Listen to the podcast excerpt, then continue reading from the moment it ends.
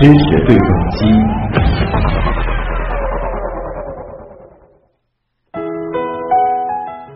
今天是第二十三个全国爱眼日，主题是科学防控近视，关爱孩子眼健康。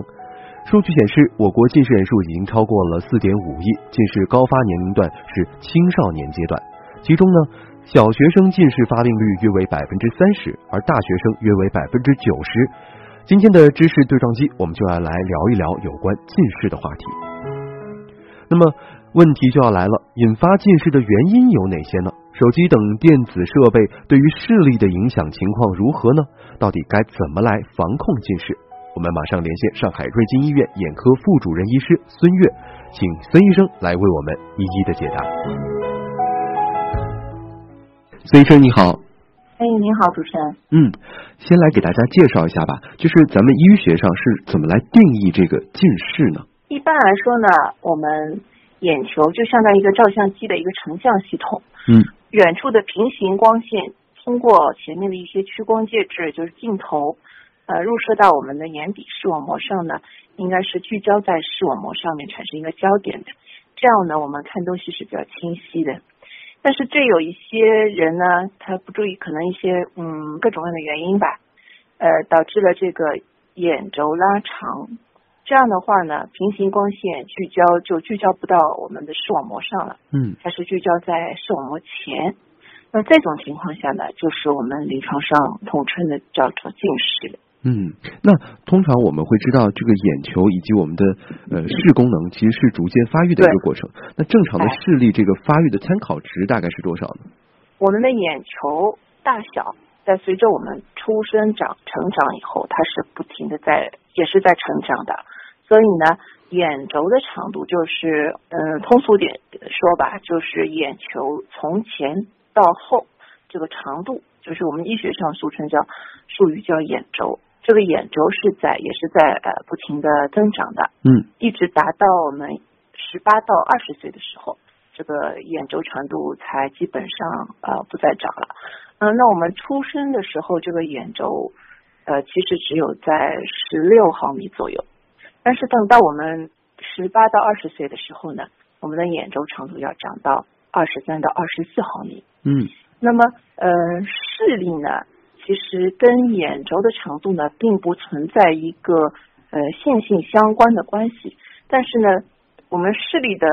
变化也有一个规律的。视力的变化规律一般呢，在三到四岁的时候，也就是我们通常的。嗯，幼儿园小班的小朋友，嗯，呃，我们视力的标准视力应该能够达到零点五到零点六，嗯，那么中班的小朋友就是呃四岁到五岁的时候的，可以达到零点六到零点七，有的小朋友能达到零点八，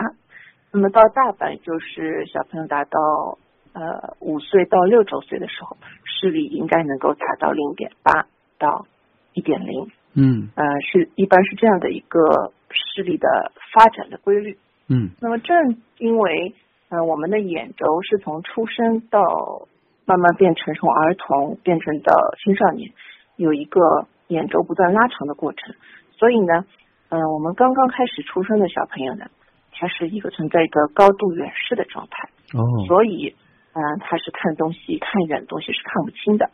到八岁的学龄期的儿童，他的那个。眼睛的那个远视度呢，还是可以在有一百到一百二十五度的远视的。所以呢，八岁的以前小朋友，就是因为有这个远视的存在，所以他的视力呢，一般是不能达到一点零的。嗯，这是一个视力的一个随着年龄增长的一个发展的规律。嗯，那通常来说，大概什么样的年龄段可能是孩子视力最好的时候呢？呃。一般来说，我们达到就是七到八岁，等到上小学了，这个时候的视力呢，一般来说应该可以达到一点零的。他可以少使用一下自己的调节力，可以使这个视力能够达到一点零。嗯，那通常我们说的这个数值啊，就是说，比如说零点七、零点八、一点零，它是通过怎样的一个评判，或者说怎样的一个，哦，我们平时去做视力测试的时候看到的那个表，它是通过一个。固定距离的一个观测就可以直接得出你的视力的一个能力，对吗？这个呢，就是我们从小到大，就是呃，像有些像上海这些地区，有的城市地区做的也非常好，就是从小朋友入幼儿园三岁就开始，每一年甚至于每一学年都要检测一次视力。这个视力检测呢，我们是一般是按照国际标准视力表，在特定的光线光照强度下，然后距离是从眼睛到视标的距离要达到五米。这样的一个距离检测出来的，他能看到嗯哪一行检测是数值，就作为他的这个视力记录。我之前印象当中啊，不知道是不是有偏差，就是我之前记得这个数值，它还好像有，比如说一点零，您刚刚提到了，但是好像也有什么五点零之类的数值，有吗？啊，对的对的，呃，您说的很对，就是呃有一段时间呢，呃很多。呃，专家建议使用这个叫五点零的这些，比如说四点八、四点九啊、四点六啊，这些是对数视力表。哦。呃，对。但是我们临床上呢，医生还是比较习惯于使用这个国际标准一字表。哦，那您刚刚提到的这个对数视力表，它大概是一个怎样的一个测试的标准或者是一个规范呢？它的这个五点零相当于我们国际标准视力表的一点零。零点九的这个视标呢，就相当于嗯对数视力表的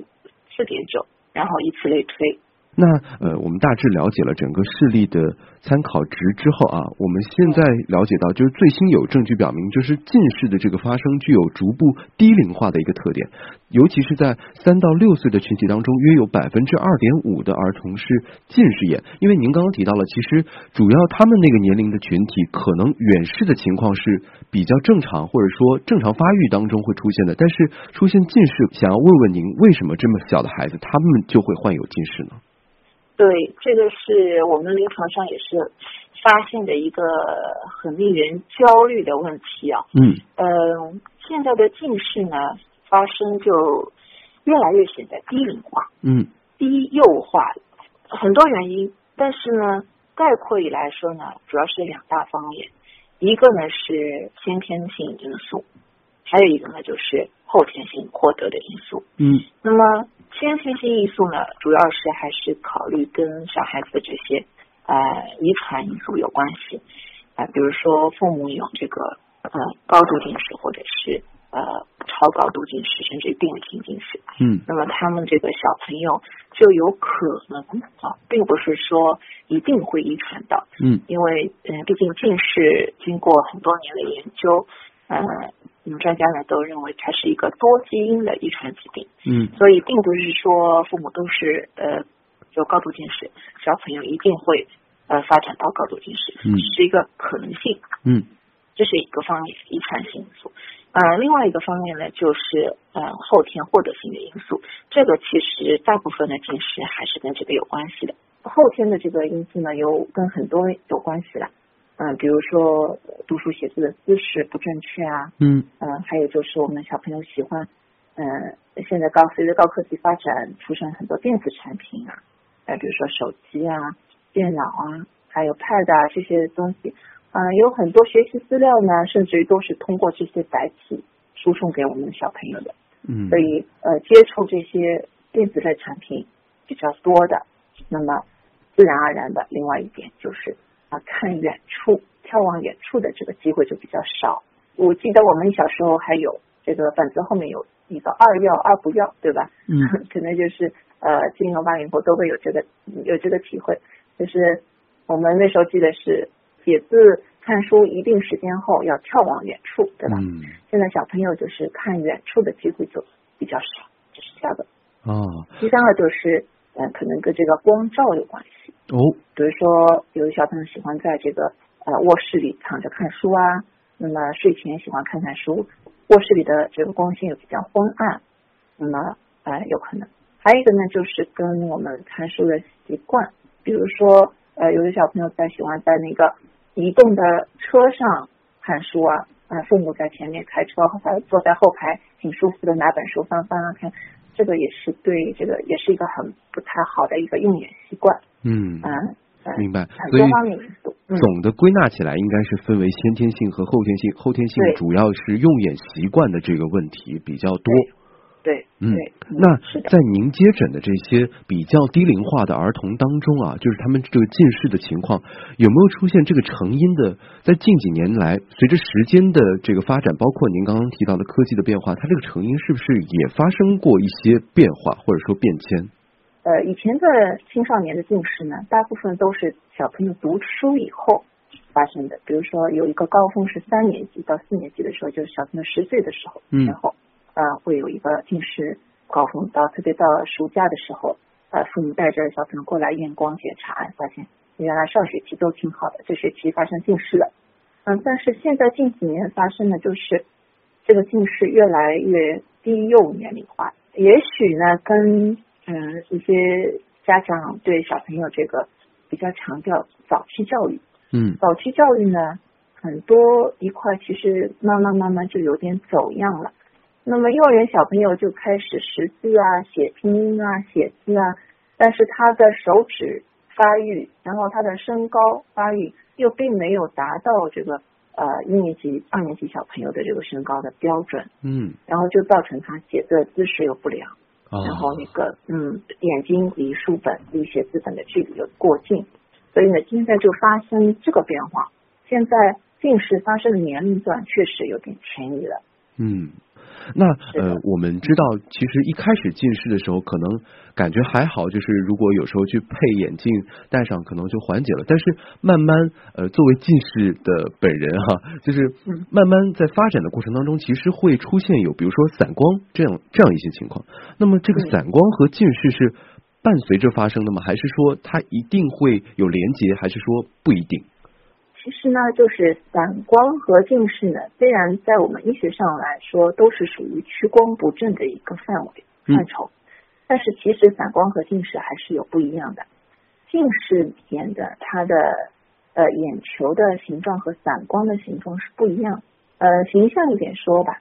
呃，如果是我们把眼正常眼球比作是一个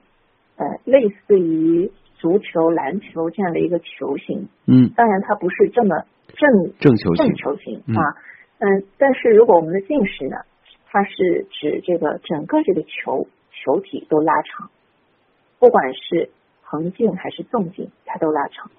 但是反光呢，呃，就有点类似于它拉长了以后变成一个橄榄球的形状了，哦，就是像一个或者像一个呃那个咸鸭蛋的这个形状了，所以它就是可能是一个扁球形。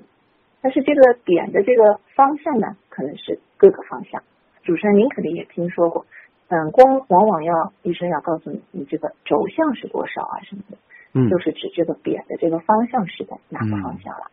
近视和散光呢，它可以同时伴随发生，哦，也可以是相对独立发生。嗯，所以很多散光的小朋友也是不是说一开始有近视就有散光，嗯。有的人呢，他刚开始只仅仅是近视，但是为什么像您说的，戴了几年眼镜以后，哎，怎么这次验光发现了有散光了？其实呢，可能有的时候是跟用眼的习惯，比如说看不清楚，近视加深了，看不清楚，那么有的人就习惯是眯眼睛，嗯。眯眼睛的时候呢，上下眼皮它会对眼球表面会有一个造成一个很轻度的压力，嗯时间长了以后，就是久而久之呢，有可能会使这个眼球的形状会发生像散光这个发生一个变化。哦，明白。哎，对，所以说呢，就是我们有时候会建议小朋友，或者甚至于大人也是，就算看不清楚，也不要眯眼睛，就睁，就是要保持眼睛自然睁开这种状态。嗯，即使是说可能要戴眼镜去矫正这个视力，但也最好不要因为不愿意去戴眼镜或者不愿意去做这样的矫正视力的动作，然后自己尝试去眯着眼睛看一些东西。对，因为如果是嗯这个散散光的轴向正好是可以呃用眯眼睛的这个方式把它戒掉的话呢，那确实是眼睛眯成一条缝以后看东西是确实看清楚了。嗯，哎，但是对眼睛就会造成一定的影响了。对，就有可能会出现或者是让散光的指数加深这么一个可能性。明白，所以其实散光也可能会独立出现，就是说这个人如果他没有近视的话，那他也可能有散光，对吗？对，呃，一部分散光的原因呢，是它是跟眼球的发育有关系的。嗯嗯，有的人呢，他是嗯并没有近视，或者是他有远视，他也可以断发散光。哦因为散光毕竟是跟眼球的形状有关系，啊，所以有一部分人的散光呢，它跟眼球发育的形状并不那么规则嗯有关，所以就会产生验光的时候就会出现一个散光的度数。明白了。那嗯呃，我们以前还会听到有一种，现在好像大家不太常讲，但是应该还是蛮常发生的，叫做假嗯性近视。因为我我小的时候常常呃，父母就是我怀疑自己近视了，当时可能会觉得戴眼镜是一个很酷的事情，但是后来父母就会告诉我说，这个是假性近视。这个我们在医学上是怎么来定义的呢？啊，对，假性近视是我们在临床上被小朋友家长问到的最多最多的问题。嗯一般就是刚刚发生近视的，嗯，小朋友的家长会很希望我们医生给他的一个回答是：你这个小朋友现在是假性近视，不是真的近视，啊所以还会好的，还会恢复的。嗯 呃，但是实际上呢，就是呃，什么叫假性近视呢？我们首先要知道一点，就是眼睛呢看远的东西看不清楚，但是小朋友他有一个叫睫状肌，眼睛里面有个肌肉，它是调节呃让眼睛能看近的东西能看得清楚的嗯这个肌肉，这个肌肉呢叫睫状肌。那么我们的儿童和青少年，他的这个睫状肌的这个调节能力特别强，有的甚至于是过强。哦那么超过这个他应该有的这个调节能力的时候，就会使眼睛表现出一个近视的状态。啊但是实际上，因为呃前面我们说过，近视其实它的真正定义它的是眼轴变长了，对但是实际上他表现出近视的这个小朋友呢，他的眼轴的长度也许还在正常的发发育范围中。嗯就也许他的眼轴是短的，或者是正常的，所以并不是说表现出来近视就是近视的。嗯，有的很多小朋友他可能就是一个远视眼，或者是一个正视眼，嗯。但是它可以表现出一个近视的状态，啊所以是一个假的近视。我们临床上对对把它俗称为叫假性近视，哦，所以通过之后的是调节力过强了。哦，调节力过强，所以对。这个呃假性近视它呃会恢复到一个正常的您讲的这个正视眼的一个状态吗？呃，是这样的，既然小朋友他如果是假性近视的话，他的眼轴发育是在一个正常的过程、正常的节奏中的，所以如果是他通过一定的方法啊、通过他的那个休息啊，或者嗯，我们医生给他采用一定的方法，可以让他这个调节力不要过强，那就可以这个近视状态就可以恢复到一个正视或者一个远视状态了。哦，对，所以所以呢，呃，呃，家长也是很急切的知道小朋友到底是真的近视还是假性近视，因为如果是假性近视，那你就按照这个近视验光验验出来这个近视度数，给小朋友给他配上眼镜了，嗯那这副眼镜就戴着戴着也可能就是真的变成近视了，哦，那就终身变近视了，这个是很可惜的。所以还是要非常对一定要分辨清楚，仔细的去嗯分辨这个。对。嗯，那我们再来问一下啊，就是就像我刚刚提到的小时候的一个情况，比如说我偷偷戴我妈的那个眼镜的时候，我就会摘下来或者戴上的时候有一种头晕的感觉，这个是为什么呢？这个我不知道，呃，你母亲是近视眼镜呢，还是远视眼镜？近视，还是近视眼镜？嗯对，如果你呃一个正视人，就是他的眼轴是正常的人，那戴上一个近视眼镜的话，那他这个就是相当于变成了一个那个呃远视的状态了。哦，那这个状态呢，你要能够要，因为你戴上眼镜，你要观察东西，对，也就是说你要看东西。对那要看东西的时候，你要看清楚。那这个时候，你就要发动你这个睫状肌的收缩能力了。你的睫状肌要拼命的收缩，要调节。嗯那睫状肌收缩伴随着一个就是会产生一个眼睛胀、眼睛酸、眼睛痛，甚至眼睛痛的一个一个不舒服的症状。嗯也就是，嗯，您所说的会觉得，嗯，眼睛胀或者头晕，甚至于头晕，甚至于恶心，这个不很不舒服的感觉了。哦，对，所以眼镜是不能呃乱戴或者断戴着玩的。嗯，对，就不能乱戴或者戴着玩。这个又讲到了另外一个问题，就是有的人觉得啊，我这个近视度数还不是很深嘛，那我这个眼镜能不戴就不戴了，说明说不定他自己就好了呢？会有这样的可能吗？这样做可以吗？那要看什么年龄段。嗯，如果是对二十岁以上的成年人，嗯，他的近视已经是很稳定，眼周也不再变长，这样的年轻人，他如果是而且又是低度数，嗯，就说只有一百度、两百度，那他不戴眼镜，呃，只能让他看不清楚外面的世界，比较模糊。但是，呃，一般来说是不太会在使近视发发展过深的。哦，但是对。呃，我们这个儿童和青少年来说呢，因为他的眼睛还在发育，他的眼轴也在慢慢慢慢长长，就像他的身高一样，慢慢慢慢变高。那这样的情况下呢，如果他不戴眼镜的话，对他的这个眼球的发育是不利的。所以必须要有一个矫正视力的过程。如果在发育过程当中的话，嗯，是的。嗯，那这里我们就延伸到，如果说呃在。这个过程当中遇到，比如说感觉近视了，然后去验光，包括对眼镜的选择这方面有什么一些需要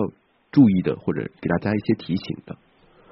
我们呃，因为接触我临床上接触的来看近视的那个儿童和青少年比较多，